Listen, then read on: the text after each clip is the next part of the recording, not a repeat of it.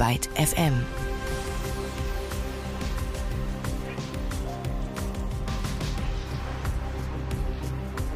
Ja, kommt, jetzt mal ganz ehrlich. Findet ihr diesen musikalischen Vorspann etwas zu opulent für mich? Ich will ja nicht unbescheiden sein, aber eigentlich. Nee, Natürlich wäre er das. Etwas drüber, nicht wahr? Aber das ist ja auch nicht wirklich der Vorspann meiner Anmoderation, sondern das Intro der diesjährigen Anchor Award Verleihung. Und genau darum geht es hier in dieser Folge auch. Und damit erstmal Hello allerseits. Schön, dass ihr dabei seid. Ich bin Leonie Möhring und habe persönlich aus unerfindlichen Gründen noch keinen Musikpreis bisher meinen eigenen können. Schon gar nicht den Anchor Award. Man unkt, es könnte an der unüberhörbaren Mittelmäßigkeit und mh, hm, latenten Ambitionslosigkeit meiner musikalischen Fähigkeiten liegen. Who knows? Das ist ganz anders bei jenen, die den gewichtigen Nachwuchspreis schon für sich gewinnen konnten, wie Alvin Lee Meldau 2016. Lulu,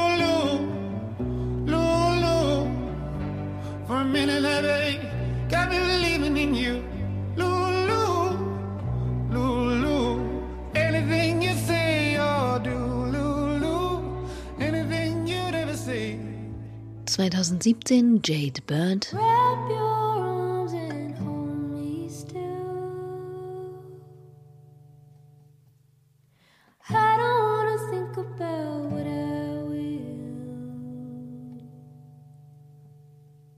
Speak in tones that I can hear.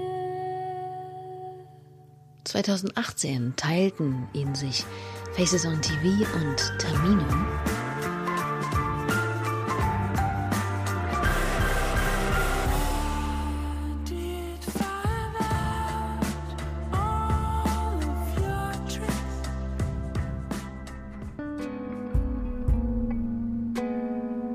Terminum.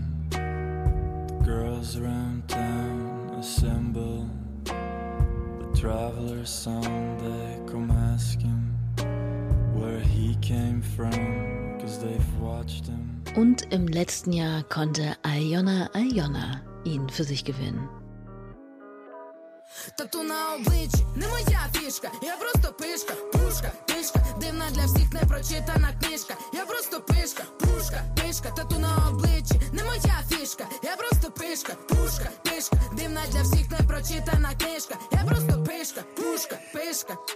So, Und auch wenn man von den soeben aufgezählten nicht von alten Kamellen jetzt wirklich sprechen kann, so gibt es eine Band, die ganz aktuell auf dem Treppchen steht und das ist mittlerweile für viele keine Big News mehr, Edna.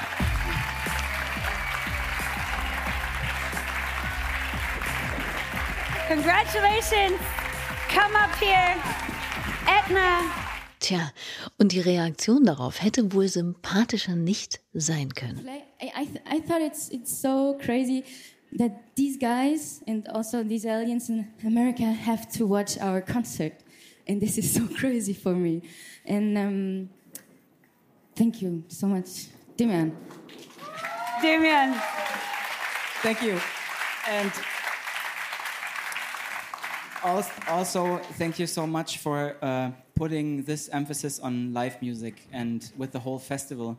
And also, thank you for letting us meet all the other artists because the festival has done a huge effort to uh, put us together, to uh, let us get to know each other, and for a real like international exchange. And that is very, very cool because these artists are truly awesome. So, thank you for that.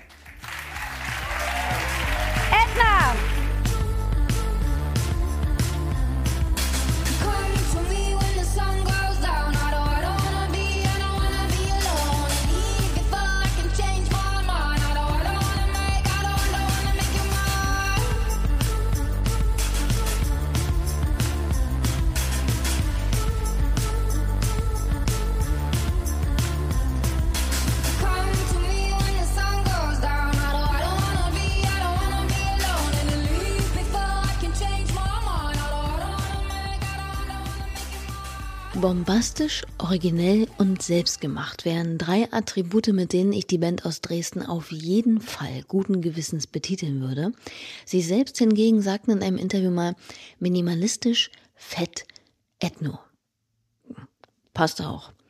Und was man absolut nicht vergessen darf, meine Güte, unbedingt Live-Musik tauglich. Also Wirklich. Ich habe sie auf dem Reeperbahn Festival leider nicht direkt erleben können, aber wenn man sich mal nur den einen Auftritt ansieht, sie nur einen Song performen sieht, den sie während der Awardshow dargeboten haben, kann man das wohl mit Fug und Recht behaupten. Manometer, wie sind die zwei da abgegangen? Sowieso schon während Running My Brain, aber der Part, in dem die beiden dann auch noch wie wild anfangen, zu fiesem Techno-Gewummer auf der Bühne abzuraven, während wohlbemerkt im Saal alle mit amtlichem Abstand sitzen, das hatte für mich, äh, ja, das klingt jetzt vielleicht abgedroschen, aber wirklich Gänsehautcharakter. Ich habe mir natürlich gleich die Frage gestellt, war das im Vorhinein eigentlich genau abgesprochen oder tatsächlich so impulsiv, wie es schien. Tja, wird man wohl nie erfahren. Es sei denn, man fragt diejenigen, die da auf der Bühne standen. Und das haben wir natürlich gemacht. Ähm, nee, es war nicht geplant. Also es ist zwar klar, dass wir irgendwann gehen wir zu dieser Techno-Maschine, mhm. ähm, an der wir dann äh, den, den, den Techno, den Beat quasi bearbeiten. Ähm, das ist bei dem Lied immer klar. Wann genau das kommt, ist nicht immer so ganz klar. Äh, aber dass es irgendwann am Schluss dann kommt, das ist immer ziemlich klar. Und Demian, also hat mich wirklich auch sehr überrascht, indem er dann wirklich komplett abgegangen ist. Und das Coole ist, ich habe sonst, habe ich eigentlich immer hm, meinen Kopfhörer, wo ich das höre, was wir spielen, in ihr habe ich quasi, bin ich stationär eigentlich mehr oder weniger gebunden. Bin also nicht so frei. Und da hatte ich in dieser Show, weil die so total cool ähm, durchgecheckt waren, die ganzen Techniker, hatte ich so ein äh, tragbares in ihr quasi. Also konnte eigentlich überall hinlaufen, wo ich wollte. Und das habe ich dann einfach genutzt. Und es war, also die, ich habe mir das auch mal nochmal angeguckt, diese Show, und habe mich so voll gefreut, weil wir dieses Lied noch nie so cool beendet haben. Und es war total ähm, improvisiert eigentlich in dem Moment. Und es war eigentlich ziemlich schön. Und das trotz aller pandemiebedingten Widrigkeiten. Beim Reeperbahn Festival war es sogar so, dass also die Hygieneregeln waren sehr, sehr streng. Was ja auch Sinn macht. Äh, die haben sich auch echt riesen Respekt, also was die sich da alles ausgedacht haben und wie die das alles arrangiert haben, ist wirklich extrem vorbildlich gewesen. Und da war es so, dass wir als Künstler den Backstage-Bereich und die Bühne nicht verlassen durften. Also wir durften nicht in den Zuschauerraum, wir durften auch kein Merch verkaufen oder so, weil die Zahlen eben auf den Seiten jeweils äh, total streng kontrolliert waren, damit es auch nicht mehr werden und so. Und ähm, aber trotzdem waren da Leute, die haben zwar gesessen und das war halt das Weirde, weil wir ja schon Stücke haben, wo man auch sich zu bewegen kann. Und äh, man durfte sich auch nicht animieren, mitzuklatschen, stand in den Regeln, oder mit zu singen oder zu tanzen. Das ging nicht. Und äh, ja. aber trotzdem ist alles besser als als nicht zu spielen oder als nur Streaming-Konzerte zu spielen. Ein Satz, der sich wohl für diese Ausgabe des Reeperbahn-Festivals in Stein meißeln wird. Wenn auch nicht in denselben Worten, aber doch in dieselbe Richtung gehend, hat das der MTV-Liebling aus den Nullerjahren, DJ und Anchor Award Jury-Mitglied Markus Kafka wahrgenommen. Also es war alles nicht zu übersehen. Aber trotzdem, wenn dann mal jeder an seinem Tischchen saß und dann die Künstlerinnen und Künstler auf der Bühne waren, dann hat man schon gemerkt, wie die Leute Bock hatten, wie ausgehungert die waren, was Live-Musik betrifft. Und dann haben die auch alle im Sitzen volles Rohr mitgemacht. Also ich war natürlich äh, vornehmlich bei den Konzerten der äh, Nominierten für den Anchor Award, aber habe mir auch noch ein paar andere Sachen angeguckt und äh, war auch mal auf dem Heilig Geistfeld und habe mir da ein paar Sachen angesehen. Und äh, habe da aber auch das gleiche Gefühl gehabt, dass wenn erstmal Musik auf der Bühne ist, dann, dann lassen alle mal kurz los. In meiner Aufzählung habe ich gerade frevelhafterweise noch Autor vergessen. Gerade erst ist nämlich Markus Kafkas neues Buch in einer spannenden Reihe erschienen, die ich mal als ja, Alternative oder vielleicht sogar besser subjektive Musikbibliothek bezeichnen würde. Mit dabei auch die in der letzten Folge, glaube ich, erwähnte Antonia Baum, die ja auch auf dem Reeperbahn Festival ihr Werk zu Eminem vorstellte. Und eben nun auch Markus, der über eine seiner absoluten Lieblingsbands geschrieben hat. Zur Wahl standen zwei. Und ich sag mal, Robert Smith hat's letztlich dann vergeigt. Ähm, weil ich, ich hab, war immer so hin und her gerissen, mache ich die Mode, The Cure und dann war das Zünglein an der Waage eben, dass er keine Interviews gibt und ich Depeche Mode einfach schon so viel öfter getroffen habe und ähm, Depeche Mode auch für mich bis heute relevant sind und, und auch nie eine scheiß Platte gemacht haben, mich nie enttäuscht haben an keinem Punkt der letzten äh, fast 40 Jahre. Und dann habe ich losgelegt und über Depeche Mode geschrieben und dann eben ziemlich schnell gemerkt, dass das, ja, im Prinzip ist es so eine, so eine autobiografische Erzählung gespiegelt an der Band und Ne, man, es ist ja kein Sachbuch, es ist auch nicht die x-te Biografie, die es über Depeche Mode gibt. Es ist einfach ja, eine, ein sehr persönliches Buch, in dem ich halt viel aus meinem Leben erzähle, aber immer halt äh, im Kontext der Band und des Fanseins. Klingt gut. Nur habe ich mich natürlich gefragt, ob Markus bei so viel Beschäftigung mit der musikalischen Vergangenheit die Gegenwart nicht vergisst und sich auch immer noch auf diesem Gebiet frisch und fit hält also was neue Musik angeht. Ist ja nicht unwichtig, wenn man in eine Jury gewählt wird, bei der es um neue Talente geht. Ja, meine Frau, die ja auch lange beim Radio moderiert hat, wir, wir sind so Playlisten-Nerds und wir spielen uns immer gegenseitig Sachen vor, die wir entdeckt haben und auch auf die Art und Weise, ähm, ja, bleiben wir ja immer so ganz, ganz nah dran, so an dem, was gerade passiert und was passieren könnte musikalisch. Äh, ich bin halt was ich habe damals schon in der Schule, habe ich tütenweise Platten mit in die Klasse geschleppt, weil ich äh, der Meinung war, dass äh, meine Mitschüler nur Scheißmusik hören. Und eigentlich mache ich das äh, auf einem anderen Ausspielweg heute noch. Und somit passte Markus natürlich vortrefflich in die ihm gebotene Position eines Jurors. Einer, der sich zunächst gar nicht so sicher war, ob der Job wirklich etwas für ihn sein würde, ist jemand, den ungefähr jeder hierzulande von dieser Truppe hier kennt. Wir sind Sie und das ist unser Gebiet. Singende Caballeros auf dem bombigen Beat. Einfach Sie, boom. Wenn sich der Nebel verzieht, dann hörst du irgendwie von irgendwo so heiße Musik. Vom dicken B bzw. der Band Seed. Frank Delay. Und der hat uns in einem Interview erzählt, warum er zunächst zögerte, in einer Jury zu sitzen und was ihn dann doch letztlich umstimmen konnte. Über all dem schwebte äh, äh, Jurymitglied und äh, Bewertung von anderen Menschen äh, im Musikbereich. Und das äh, war erstmal für mich deswegen so, so ein kleines, oh nee, ich glaube nicht.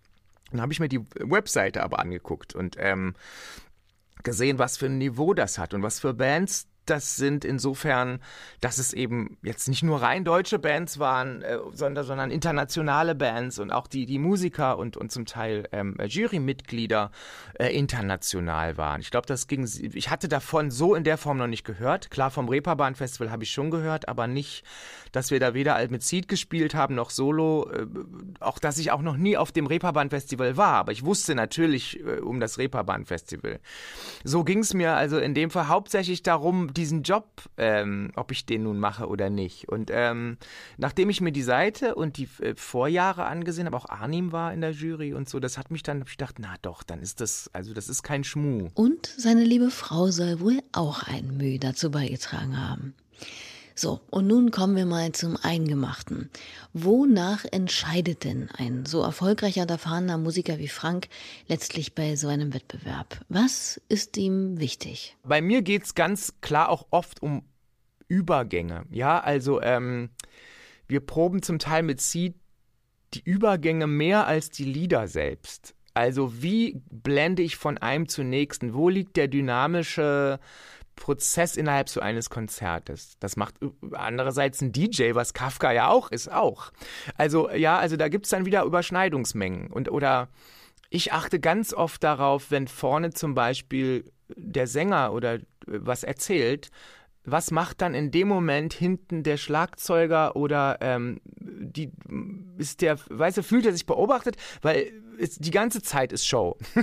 und mir ist immer ganz wichtig, dass eigentlich die Leute jederzeit, also weil man eben nicht nur auf vorne guckt, ähm, ja, so Sachen sind mir wichtig. Und das erzähle ich dann jemandem und dann der denkt, interessant, so, so habe ich das noch gar nicht gesehen, ja. Ähm, äh, die Mel, die achtet natürlich ganz viel auch auf, auf Tightness, äh, ähm, Timing und aber das, was uns, glaube ich, alle irgendwie am meisten erreicht, ist, ist, wenn du glaubhaft bist, wenn du dein, deine Message, deine Songs, ähm, wenn die ernst gemeint ist. Und das hatten Edna ganz offensichtlich.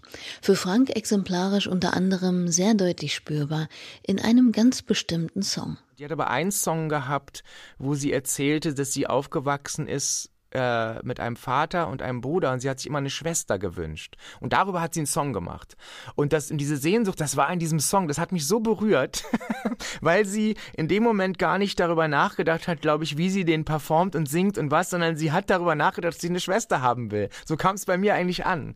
Und das, das begeistert, so Leidenschaft. Und ähm, auf so Dinge habe ich im weitesten Sinne auch äh, geachtet, ja.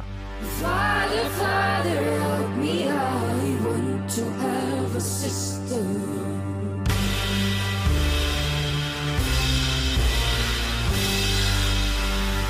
Father, Father, help me, I want to have a sister.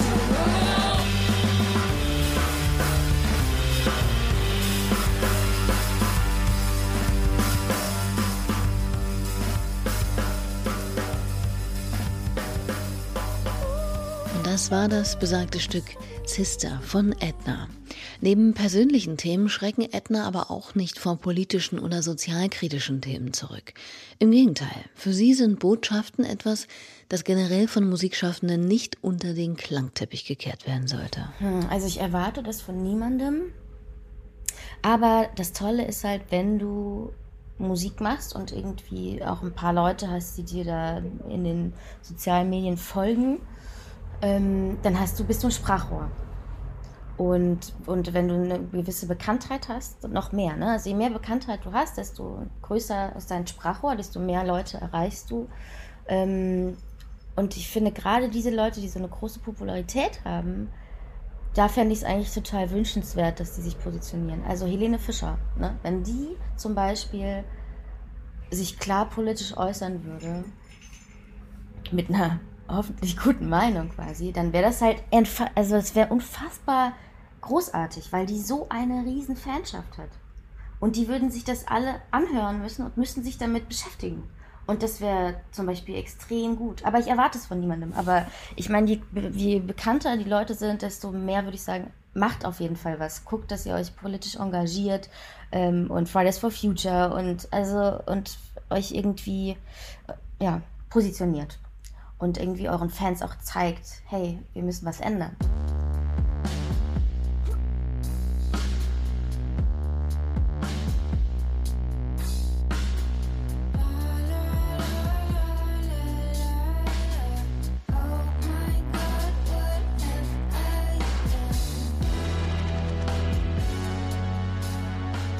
Das war der brandaktuell am 16. September erschienene Song Grinding, über den Ines uns Folgendes erzählt hat. In dem Song geht es eigentlich darum, um eine Person, die, die loszieht, irgendwann wirklich die Schnauze voll hat von den ganzen Lügen und äh, es ist auch Ironie dabei, also die, die, die Person, das lyrische Ich, ich sagt am Schluss, das lyrische Ich, so, jetzt soll ich es aber, sagt am Schluss, äh, mein Gott, äh, das habe ich getan, ich habe das äh, Haus von Amerika runtergebrannt. Aber hör dir diese tollen Streiche an, wie die unisono gehen. Und ich denke mir, das Leben ist wundervoll.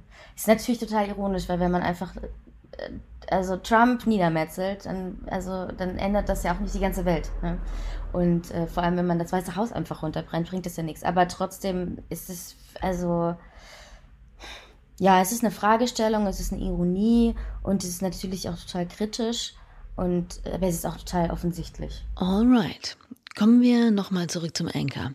Offensichtlich ist auch, dass in der Anchor Award Jury nicht nur Frank Delay und Markus Kafka saßen, sondern auch Melanie C., Darcy Proper, Tony Visconti und Brody Dell. Die letztgenannten drei konnten aber Corona-bedingt nicht vor Ort sein, haben aber via Stream die Konzerte der Nominierten mitverfolgt und logischerweise mitdiskutiert und abgestimmt.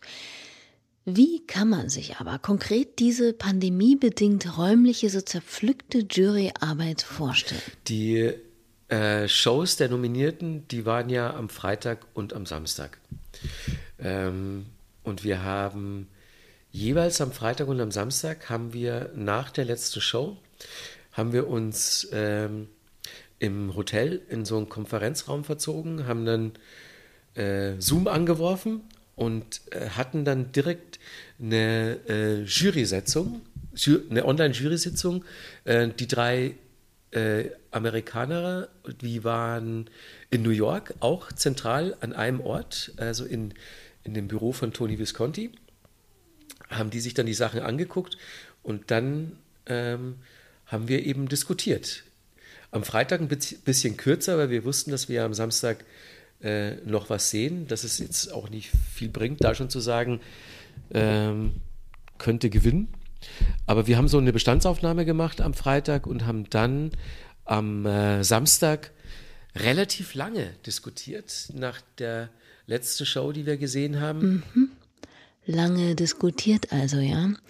Woran lag das denn? Ja, da waren dann doch nochmal verschiedenste Aspekte, die da doch mit reingespielt haben, wie wie bekannt eine Band doch ist, wer kann den Preis noch besser äh, ähm, auch gebrauchen oder nicht, was ja so politische Entscheidungen sind, weil ich hätte am liebsten dann doch zwei Leuten, da konnte ich mich nicht richtig entscheiden.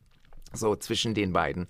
Und, äh, und diese Diskussion, die haben wir natürlich dann da unter, äh, fernab der Kameras und keiner durfte ja dabei sein, diskutiert. Und diese Auseinandersetzung mit anderen Menschen, die so denken, äh, wie wir alle, also da gibt es so ein gemeinsames Gehen, keine Ahnung, das ist so international übergreifend, glaube ich, äh, wenn Menschen sich für sowas interessieren. Und dann ist es, glaube ich, nicht so wichtig gewesen, ob in einer ein Musikjournalist oder Musiker ist, sondern wir sind Musikliebhaber. Das klingt sehr schön, aber dennoch scheint das Ganze ja alles in allem eine ziemlich knappe Kiste gewesen zu sein. Ja, die war wirklich sehr eng. Wir hatten drei, ähm, über die wir diskutiert haben. Ähm, ein Act ist relativ früh ausgeschieden und dann hat der andere Act schon gewonnen und dann am Ende dann aber doch nicht. Also das war, und es hat eben total Spaß gemacht zu diskutieren, weil man halt gemerkt hat, dass alle Leute total brennen und, und äh, für das äh, einstehen wollen, was, was sie so für die vertretbarste Entscheidung halten. Und äh, niemand äh, da irgendwie den Anschein erweckt hat, so, naja, komm, ähm, ist mir jetzt auch egal, winke ich so durch, ich kann einigermaßen damit leben, also was soll ich da diskutieren? Nee, eher das Gegenteil war der Fall, dass man äh, also es war jetzt nicht so, dass wir uns da gestritten hätten, aber es war schon eine sehr, sehr lebhafte Diskussion. Und wir waren aber danach alle happy mit unserer Entscheidung. Tja, scheint so, wenn man den großen Schwärmereien allein der beiden über Edna so lauscht. Ich kann ja sagen, dass ich äh, gleich von Anfang an äh, für Edna gestimmt habe. Ähm, betrifft jetzt nur mich, verrate nicht, was die anderen äh, haben wollten. Ähm, und für mich hat den Unterschied gemacht, dass ich bei Edna was gesehen habe, das ich bei den anderen Acts nicht gesehen habe. Die hatten ähm, ja so große Alleinstellungsmerkmale. Das ging schon los beim, beim Live-Setup, beim Bühnen-Setup. Das habe ich noch nicht gesehen, dass äh, die Sängerin und der Drummer, also dass beide sich gegenüber sitzen und sich gegenseitig angucken und das Publikum äh, beide nur im Profil sieht. Und ähm, ich fand es, im ersten Moment dachte ich mir, das ist aber so eher abweisend, wenn man nicht ins Publikum guckt. Und dann hatte ich aber das Gefühl, dass man bei einem sehr, sehr intimen Moment dabei sein durfte und dass die mich mit ihrer Musik reingeholt haben in ihre optisch sehr, sehr private und innig anmutende Darbietung. Und das fand ich toll. Und dann fand ich sie auch äh, musikmäßig total überzeugend, weil die, es ist nicht ganz einfach, diese Art von Musik live schlüssig rüberzubringen, weil man ja immer ja so einen Hybridweg gehen muss. Du hast ja eigentlich äh, komplett elektronisch generierte Musik. setzt, versuchst das aber in, ja, in so, so ein Instrumenten-Setup zu transformieren und dann einfach dieser wahnsinnig gute Drummer, der ja auch dann noch das Programming nebenbei gemacht hat und äh, also Demian und, und Ines als Sängerin, die ähm, nicht nur eine, eine, fantastische Sängerin ist, sondern ja auch im Sitzen noch diese ganzen Gerätschaften äh, bedient hat. Und also ich habe da einfach zwei fantastische Musiker erstmal gesehen und Songs, die, ähm, die mich auch in ihrer Qualität komplett überzeugt haben.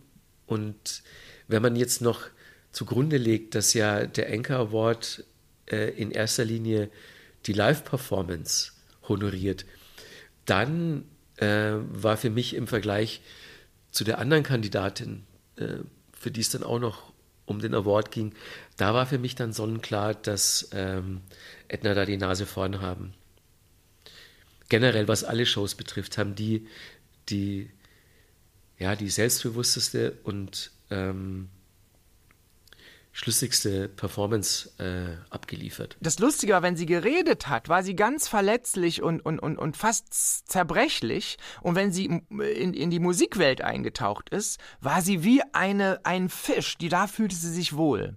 Und er hat eigentlich die Ansagen gemacht, und wenn sie das auch mal gemacht hat, war es so ganz, na, hat er so auf sie aufgepasst. Und dann guckt er sie so an und, und, und trägt sie durch. Und sie, diese, diese begabte Pianistin und Musikerin, äh, schwebt einem davon, das hat sie fast zu so einem Wesen gemacht. und dann haben sie das natürlich über diese äh, Sachen auch mit den schwarzen Augen und dem Kostüm noch mehr in sowas das sind keine Menschen, sondern das sind so Wesen, die Musik und, und sowas ist natürlich traumhaft, weil man in eine Welt reingezogen wird das habe ich ihr danach erzählt. Und dann meinte sie auch, ach Gott, ich will eigentlich auch mehr, ich kann sprechen. Und sie hat das fast so ein bisschen wie so eine, wie, fandst du echt, ich bin so zerbrechlich, wenn ich was sage, weißt du? Und das kennt man selber als Sänger. Wenn wir auf, bei Seed, wer sagt was wann und so. Das, das ist immer so das eine ganz Persönliche innerhalb der Band und das andere, wie man nach außen wirkt. Und ich habe das als Stärke empfunden, dass sie so schwach wirkt, wenn sie spricht und total stark wird, wenn sie wieder in die Musikwelt eintaucht. Und immer wieder, man darf nicht vergessen, das hat Melanie C. auch während der Verleihung zur Moderatorin hat eine Tesfaye mal gesagt, Edna und auch alle anderen Acts hatten jetzt kein Jahr, in dem sie im Live-Performen großartig, beziehungsweise überhaupt nicht, geübt waren. Ne? Ach, und speaking of Hatne Tesfaye nochmal eben. Die hat das Ding ja einfach mal kurzerhand ganz alleine gewuppt, ne? Da ihr Moderationspartner Steven Gätchen aus Familiengründen kurzerhand absagen musste.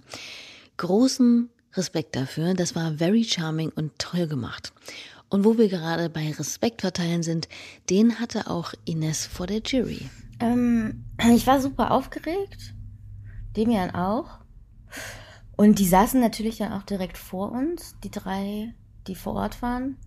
Und also das war schon, ich, also das war schon, schon wirklich sehr, sehr verrückt und sehr besonders. Und ich habe dann auch irgendwie, wenn ich Ansagen mache, gucke ich ja ins Publikum und habe mich dann irgendwie auch so fast gar nicht getraut, die anzugucken, weil ich das irgendwie besser fand zu sagen, ah ja, die sind irgendwo da, aber ja, also mein Gehirn war auch gar nicht, ich meine, dadurch, dass ich so aufgeregt war, und wir beim Spielen ja auch uns viel aufs Spielen konzentrieren müssen, waren wir Gott sei Dank auch abgelenkt. Das ist auch ganz gut so.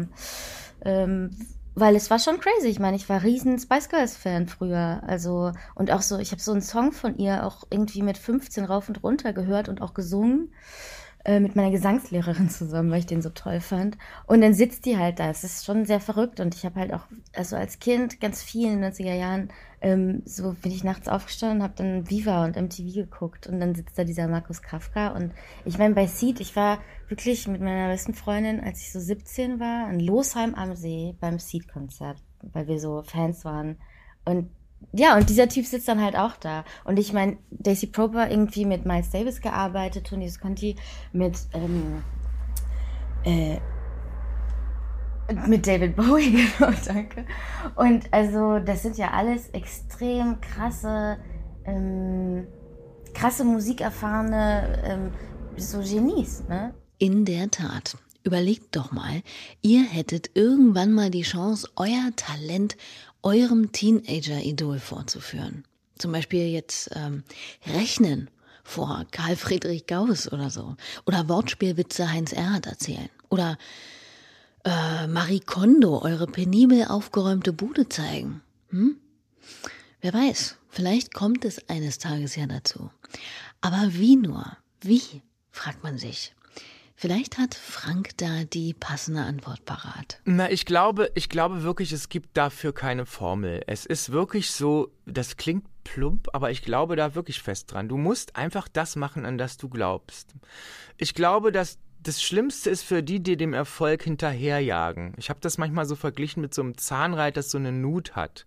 Dass sich das so, ähm, dass im Endeffekt du bist äh, an der Nut und, und, und, die, und, und ob der Erfolg oder der, der Trend oder was auch immer ist, ist dieses Drehrad, was sich immer dreht. Und wenn du immer dieser, wenn du als in die Nut immer hinterher rennst, sozusagen, dann läufst du immer hinterher. Und wenn du aber konsistent an dem bleibst, was du, deine Geschichte ist, wovon, dass du von dir erzählst und, und, und, und deine Sache machst, kommt irgendwann die Nut vorbei und du kannst dich dann draufklinken. So habe ich das immer empfunden. Und ich kann das natürlich jetzt sagen, weil es bei mir irgendwie funktioniert hat. Du hast dich ja noch auch zu synchronisieren mit anderen Musikern, mit anderen Leuten, mit ihren Meinungen und so. Das ist also doch komplexer als es ist, alles. Aber vom Grundding her, war meine Zufriedenheit, die ich als Mensch auch hatte mit Musik, immer daran, dass ich mich nicht verkauft habe an irgendwas, an das ich nicht geglaubt habe. Also so, so, oder das konnte. Ich glaube, viele Menschen müssen das ja auch. Sie müssen einfach, um zu überleben, vielleicht Dinge machen, die, auf die, die sie nicht so möchten und wollen. Und dann kann ich das auch keinem sagen, dass der das nicht tun soll. Aber wenn du die Möglichkeit hast, einfach nur auf äh, dein Ding zu machen und nicht, weil du Erfolg haben willst, es veränderst, sondern weil du ähm, weil du dich veränderst, aber du bleibst bei dir, dann glaube ich, dann muss es klappen irgendwann. Also, wenn ich da der Maßstab bin, so war das bei mir. Ja, ist ja auch nachweislich ganz gut gelaufen für den Herrn, nicht wahr? Aber auch für Edna. Und die sind mit Sicherheit noch nicht am Ende ihrer Karrierenfahnenstange angekommen. Man darf gespannt sein, was da alles noch bevorsteht. Und ich will jetzt hier nicht auf die Spaßbremse drücken, aber wenn man an das Bevorstehende denkt, ja, denkt man jetzt vielleicht nicht nur an Ednas Karriere, sondern auch an die allgemeine Situation, die sich mit dem nahenden oder beziehungsweise vielmehr eingetroffenen Herbst nun äh, nochmal in ein ganz anderes Licht taucht.